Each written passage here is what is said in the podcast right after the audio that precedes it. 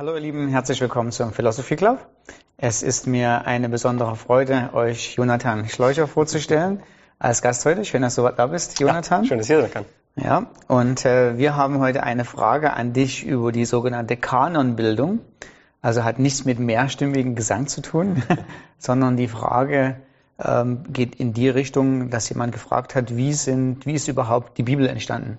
Also nicht, äh, wie sind die einzelnen Bücher entstanden, wie aus Markus, Lukas, Apostelgeschichte entstanden, sondern wie ist es gekommen, dass diese und ausgerechnet diese Bücher in einem Buch zusammengefasst wurden.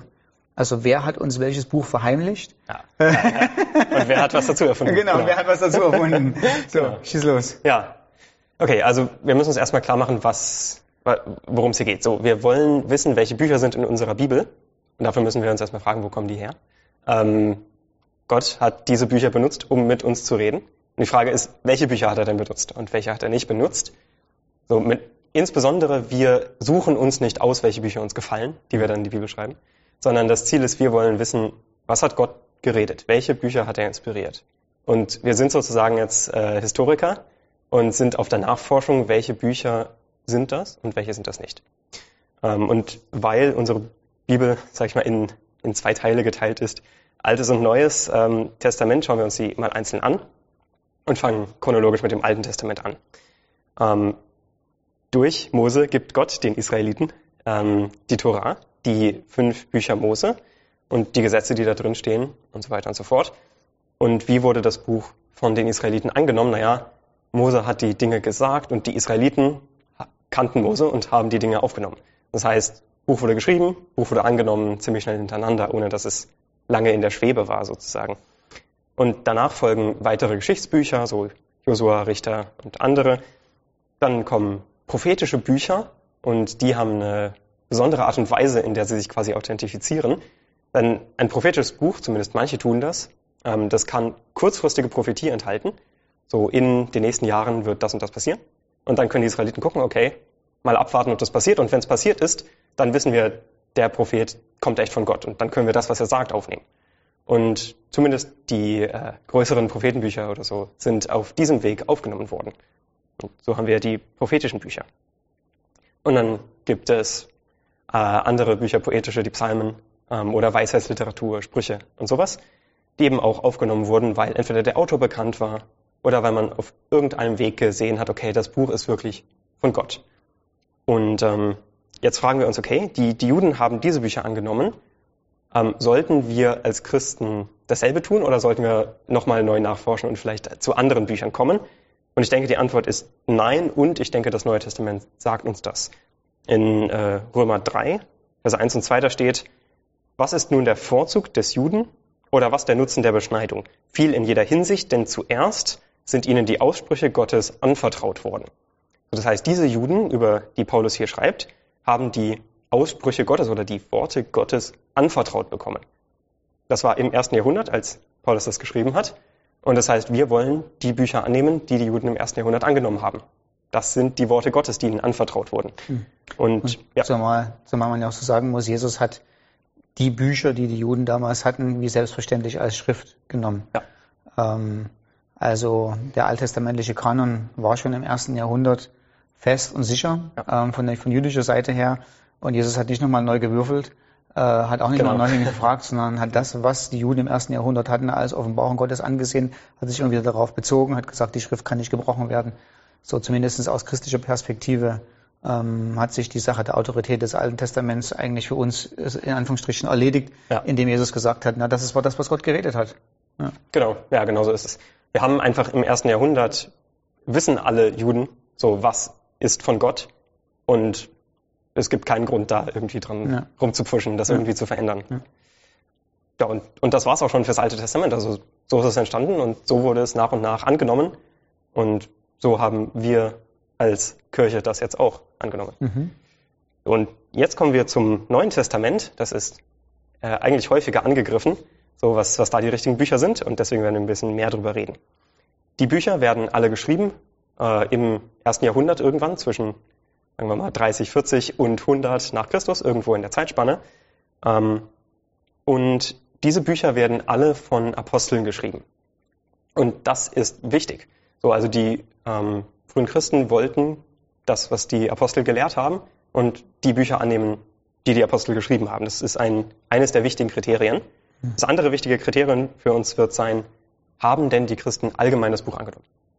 Also wenn eine Kirche mit 100 Leuten das Buch gemocht hat, dann heißt es nicht allgemein angenommen, aber wenn ganz viele Kirchen über die Geografie verteilt das alle angenommen haben, dann ist es ein Zeichen, okay, das Buch wurde wirklich von Gott gegeben. So, danach suchen wir jetzt also ähm, im ersten Jahrhundert und dann später. Die Evangelien und die Paulusbriefe wurden alle relativ früh geschrieben und die wurden sehr schnell angenommen. Das ist eigentlich ganz erstaunlich.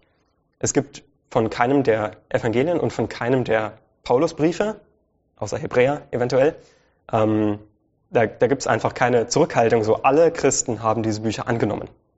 Und das ist was, was man häufig nicht so hört, aber es gab einfach keine Diskussion. So, es gibt vier Evangelien und jeder weiß das und es war nie angezweifelt. Mhm. Es gibt äh, 14 Paulusbriefe oder 13 ohne Hebräer, so, und niemand hat das jemals angezweifelt.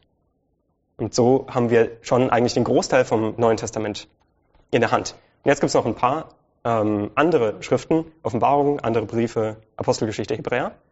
Ähm, und nur darum geht es jetzt quasi noch, ähm, wenn wir chronologisch weitergehen. Es gibt neben diesen Schriften aber auch noch andere Bücher und deswegen müssen wir uns die Frage überhaupt stellen. Ja, es gibt andere christliche Schriften, die früh geschrieben worden sind, die aber heute nicht in unserer Bibel sind. ein paar Beispiele sind der Hirte des Hermas, der Barnabasbrief, die Didache, falls das jemand mal gehört hat. Ähm, aber über die nächsten ungefähr 200 Jahre, also wir sind jetzt so im zweiten und dritten Jahrhundert, verlieren diese Schriften ähm, alle sozusagen an Status und sie werden immer weniger von Kirchen gelesen. Obwohl sie manchmal gemocht sind, weil es halt gute literarische Werke mhm. waren. Ja. Mhm. Ähm, genau, und im, im Gegenzug dazu die ähm, Werke, die tatsächlich von den Aposteln waren, haben nach und nach immer mehr an, an Zuspruch gefunden. Also ich habe euch mal ähm, zwei Beispiele mitgebracht, so zweiter und dritter Johannes sind ganz, ganz kurze Briefe ähm, und die haben quasi lange gebraucht, bis sie angenommen waren.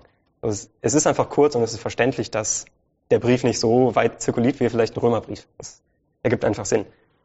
Und auf der anderen Seite, um das auch mal zu sagen, der Hirte des Hermers, das ist ein Buch, was heute nicht in unserer Bibel ist.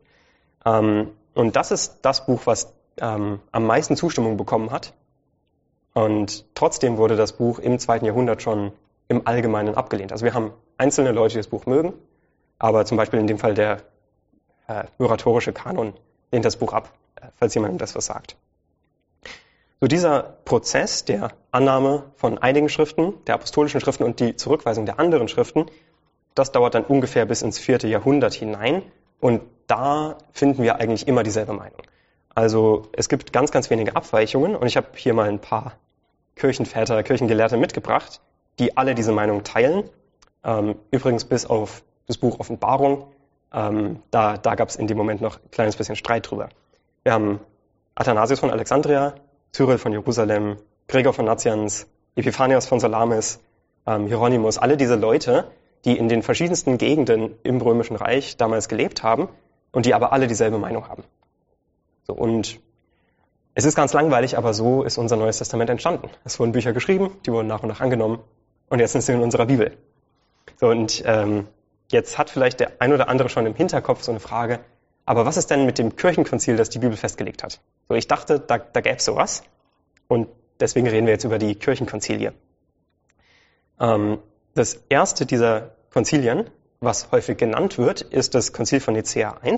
Das war im Jahr 325 nach Christus ähm, unter dem Kaiser Konstantin, der, von dem vielleicht auch der eine oder andere schon gehört hat. Ähm, und auf dem Konzil, so sagen manche, wurde unsere Bibel ausgewählt. Aber das ist einfach nicht passiert. Also das ist einfach nicht so. Hm. Ähm, wir haben eine einzige historische Quelle, nämlich Hieronymus, der in einem Halbsatz eventuell was dazu sagt. Und wir haben ganz viele andere Kirchenväter, auch einige von denen, die ich schon genannt habe, die waren alle anwesend im Konzil und haben alle nichts über den Kanon der Bibel im Konzil von Nicea geschrieben. So. Wir haben so viele Quellen, die nichts über diesen Zusammenhang sagen, dass es sehr, sehr, sehr sicher ist, dass das Konzil von Nicea keinen Einfluss darauf hatte, welche Bücher in unserer Bibel sind. Aber das Konzil von Nicea war nicht das einzige und äh, dann ungefähr 70 Jahre später haben wir zwei Konzilien, die tatsächlich etwas mit dem Thema zu tun haben. Und das sind die Konzilien von Hipporegio und Karthago. 393 und 397 sind wir jetzt also äh, spätes viertes Jahrhundert. Und das sind ähm, Konzilien in Nordafrika, in Hipporegio. Dort legen die Christen lokal, so in ihrer äh, Community, in der sie sind, legen sie fest, welche Bücher sie akzeptieren. So insbesondere, was ist auf dem Konzil passiert und was ist nicht passiert. Auf dem Konzil wurden nicht eine ganze Menge an Bücher hingelegt, dann haben alle abgestimmt, welches mhm. Buch sie mögen und welches nicht und alle anderen weggeschmissen. Mhm. Das ist nicht passiert. Das ist niemals passiert. Es gibt keine Quelle dafür. Was auf dem Konzil passiert ist stattdessen ist, es haben sich ganz viele Christen getroffen, haben gesagt, oh, wir sind uns alle einig. Wir schreiben auf, dass wir uns alle einig sind und was unsere Meinung ist. Mhm. Das ist auf dem Konzil passiert. So. Das heißt, die Bibel, die wir heute haben, das Neue Testament, was wir heute haben, ist uns nicht von irgendeinem römischen Kaiser mhm. aufgezwungen. Das ist uns nicht von einer Gruppe von 20 Bischöfen in einem verrauchten Raum in die Hand gegeben worden, sondern es ist allgemein von der gesamten Christenheit angenommen worden über mehrere Jahrhunderte. Mhm. Und so haben wir das heute. Mhm. So ist es passiert. Mhm. Und wir, wir brauchen einfach als Christen keine Angst haben, dass wir ein falsches Buch in unserer Bibel haben oder dass uns vielleicht ein Buch fehlt. So. Ähm, da gibt es einfach keine guten Gründe für. Ja. Also du hast das ganz wunderbar gesagt, ähm, dass also die, das Neue Testament recht organisch entstanden ist. Also keiner hatte, nachdem die Apostel die einzelnen Bücher aufgeschrieben hatte, so das Ziel, oh jetzt müssen wir aber mal eine Bibel drucken oder irgend sowas, äh, sondern das ist einfach so entstanden, wie die, wie die Briefe entstanden ist. Also von Anfang an war das ja schon so, dass die Briefe nicht nur für die einzelnen Gemeinden gedacht waren. Also wir sehen das zum Beispiel im Kolossebrief. Ähm, ja. 3 Vers 16 schreibt Paulus, wenn ihr den meinen Brief fertig gelesen habt, dann schickt ihn nach äh, Laodicea und ihr lest auch den Brief von ja, Laodicea. Genau.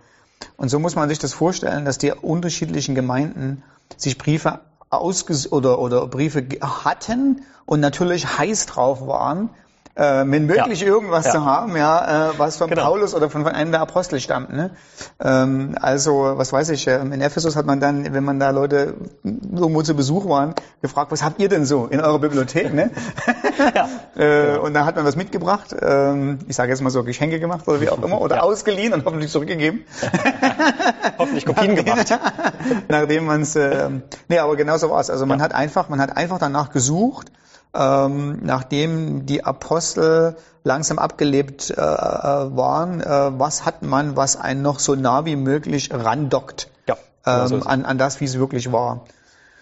Ähm, und um so ein bisschen so den Geist dahinter zu verdeutlichen, als wir uns das über das, äh, über das Thema unterhalten haben, fiel mir noch ein, äh, ein gutes Zitat ein äh, vom Papias, äh, der äh, bis 130 nach Christus äh, gelebt hat den Apostel Johannes übrigens noch kannte. Und als er, als er, als Papias wohnt in Hierapolis, also in der Nähe von Ephesus und Kolosse, ähm, als er äh, sein eigenes Werk schreibt, Exposition der Reden des Herrn, an denen er äh, jahrelang gearbeitet hat, schreibt er als allererstes einen Prolog und schreibt im Prolog folgendes. Ich will die Mühe nicht scheuen, dir auch alles, was ich ehedem von den Ältesten gut in Erfahrung gebracht und gut aufgezeichnet habe, in den Ausführungen geordnet darzustellen. Also er fängt so ähnlich an wie Lukas sein Lukas-Evangelium und sagt, ich habe gut recherchiert, ähm, ich habe meine Quellen ähm, sorgfältig ausgesucht. Die Ältesten sind die Apostel, also er sagt, er hat seine Informationen ursprünglich von, also die kommen letztendlich von den Aposteln und hat das einfach nochmal in, in, in eine schöne Ordnung gebracht und jetzt bringt das in seinem Werk. Wobei ich mich für dessen Wahrheit verbürge. Jetzt kommt die Begründung, warum er denkt, was er in seinem Werk, was er schreibt, was er aufzeichnet, warum es wahr ist. Denn mir waren nicht diejenigen genehm, die sich an Gebote anderer erinnert haben, sondern diejenigen, welche sich an die Gebote, die durch den Herrn gegeben wurden, erinnert. Das heißt, Papias wollte nicht einfach nur irgendjemanden auf der Frage interviewen, hast du schon mal was von Jesus gehört? Und der hat gesagt, ja, meine Großmutter kannte, kannte mhm. den und meine Großmutter kannte deinen Neffen und der erinnerte sich an noch irgendeinen Spruch von Jesus, sondern Papias wollte wissen, ich möchte Leute treffen, die die Jünger noch kannten, Ich möchte ja. die Leute treffen und ich habe die interviewt, die direkten Kontakt zu Petrus oder Paulus hatten. Ähm, jetzt geht's weiter. Falls nämlich jemand aus der engeren Gemeinschaft der Ältesten hier vorbeigekommen ist, also engere Gemeinschaft der Ältesten ist, wer hatte Gemeinschaft mit den Aposteln? habe ich über die Worte der Ältesten nachgeforscht, das heißt, was Andreas oder Petrus gesagt haben, oder Philipp oder Thomas oder Jakobus oder Johannes oder Matthäus oder irgendeiner der anderen Jünger des Herrn und was immer Aristion und der älteste Johannes, der Jünger des Herrn, sagen. Das heißt, er schreibt es hier in einem Augenblick, ähm, als Aristion und Johannes äh, noch leben. Das macht er die Unterscheidung zwischen, was die anderen Jünger gesagt haben und was Johannes und Aristion noch sagen. Und ihm war ganz wichtig, wer ist Augenzeuge gewesen von den Aposteln. Und so diese Mentalität, dieser Geist dahinter, äh, was kommt ursprünglich von den Aposteln, hat natürlich die ganze Gemeinde ähm, bewegt und das war die allgemeine große Frage ähm, dann dahinter, welches Buch man ausgewählt hat äh, oder behalten hat und welches ja. nicht. Und wie gesagt, das war auch nie so, dass man irgend, dass man eine Gemeinde gesagt hat, so jetzt legen wir mal fest, was drin ist oder nicht, mhm. sondern man hat am Anfang erstmal nur gesammelt für sich selber.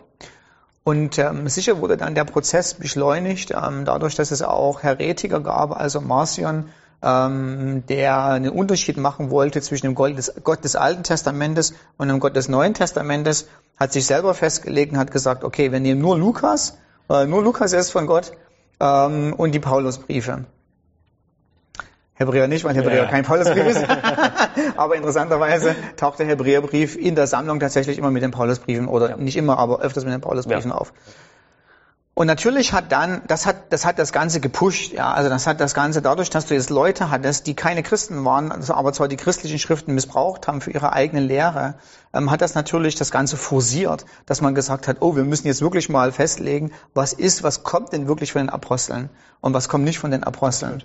Ähm, auch die Tatsache, dass eben die Christen nicht im luftleeren Raum gelebt haben, ähm, sondern sich auch neue Strömungen entwickelt haben, ähm, vor allen Dingen die Gnostiker, die ihre eigenen Schriften gemacht haben, haben nichts mit Christentum zu tun, völlig eigene Religion, aber die gewisse Christ oder die Anteile da, des Neuen Testaments genommen haben und integriert haben in ihre eigene Sonderlehre. Ähm, aufgrund dessen, dass die dann kamen, hat man natürlich unterscheiden müssen, was kommt denn jetzt wirklich von Jesus? Was ist eine Erinnerung dessen, was Jesus wirklich mhm. gesagt hat? Was sind die Briefe des Apostels und was ja. nicht? Ähm, äh, ja, und so ist dieser Prozess ganz natürlich irgendwo entstanden, bis man dann eben irgendwann ähm, im dritten, vierten Jahrhundert ähm, ähm, zur Meinung gekommen ist, ähm, das war dann einfach gesetzt. Da gab es dann keine so große Diskussion ja. mehr. Ähm, das sind die Dinge, die, die wir, die also von den Aposteln kommen, die die, die Autorität von Gott als Heilige Schrift haben. Ja. Absolut. Und, und weil du von den Gnostikern kurz gesprochen hast, es gibt manchmal so äh, so die Meinung, ja, dieses Thomas-Evangelium, ja, genau. vielleicht, vielleicht steckt da ja was dahinter. Ja, ja. Ähm, vielleicht war das ganz anders mit genau. Jesus. Ne? Also es, es war ganz anders, aber nicht, weil es richtig ist, sondern weil es 100 Jahre später geschrieben wurde und ähm, nie, nie angenommen wurde. Also es ist nicht so, dass jetzt die Hälfte der Christenheit gedacht hat, dass es echt ist. Ja. Ja. Ähm, es wurde einfach geschrieben und abgelehnt. Ja. Das Interessante beim Thomas-Evangelium ist, wenn man, es gibt so einen Mythos, so, es gibt so einen Raunen, ja. so, oh, es könnte sein, eventuell ist ja das Thomas-Evangelium, das sind noch ganz gewisse Heil Geheimnisse und manchmal noch so, ja, die Kirche hat ja so die, die, die vier Evangelien, ja, äh, genau. die hat die so gepusht, ja, ja, ja, und die Wahrheit, die im Thomas-Evangelium ist, hat sie unterdrückt, ja. Und dann sage ich immer, hast du das Thomas-Evangelium schon das mal gelesen? Das wollte ich ja? auch vorschlagen, ja. Also wer sich fragt, ob das Thomas-Evangelium in die Bibel gehört, ja. lies mal das Thomas-Evangelium. So, genau, genau. Und dann weißt du, warum es nicht drin ist. Du willst es nicht haben. genau. genau, so, genau so ist, es. es. Genau ja. so ist es. Ja, der Blödsinn nimmt kein Ende. Also ähm, ja, die Tatsache ist auch, bei gewissen Sachen merkt man auch, also am Thomas-Evangelium, man merkt, also erstens mal vom theologischen Unsinn. Ähm, ähm, hattest du nicht äh, noch irgendeinen Spruch aus dem Thomas-Evangelium? Ja, also ja, ja. das, okay, das Thomas-Evangelium, ich habe ich hab ihn äh, nicht dabei gerade. Okay. Ähm, ich meine, es, es will selber so eine geheime Wahrheit bringen. Ja. Also das erste Logion, der erste Vers davon sagt, äh, das geheime Wissen, das Jesus Thomas übergeben hat ja. und das ich euch jetzt freundlicherweise zur Verfügung stelle. Ja. Ja. Ähm, und es zieht sich, das zieht sich durch, dann ähm, ja. man merkt, dass es anders ist als die Schriften der Apostel und zwar sehr deutlich. Ja. Und passt nicht und vor allem passt überhaupt nicht ins erste ins erste Jahrhundert rein. Also man, man sieht ja vom, vom Denken ähm, und von, von der Umwelt und von den politischen Umständen, wo kommt das Buch her? Man, das, man, man, man merkt einfach äh, bei den Evangelien, das ist ein Produkt der Zeit. Ja. Äh, das ist ein Produkt aus dem ersten Jahrhundert. Äh, die Namen stimmen, die Adressen stimmen, äh, das ganze Umfeld stimmt, die Sprache stimmt. Äh, und dann hat man das Thomas-Evangelium und man, das riecht sofort nach Gnostiker, äh, zweites Jahrhundert, drittes Jahrhundert, ja, so, ähm, und ähm, ja. Ja. Ich denke, es reicht. Genau. vielen Dank, vielen Dank, Jonathan. Macht sehr, sehr viel Spaß mit dir. Dann bis bald und viel Spaß. Bei der Heiligen Schrift. Genau.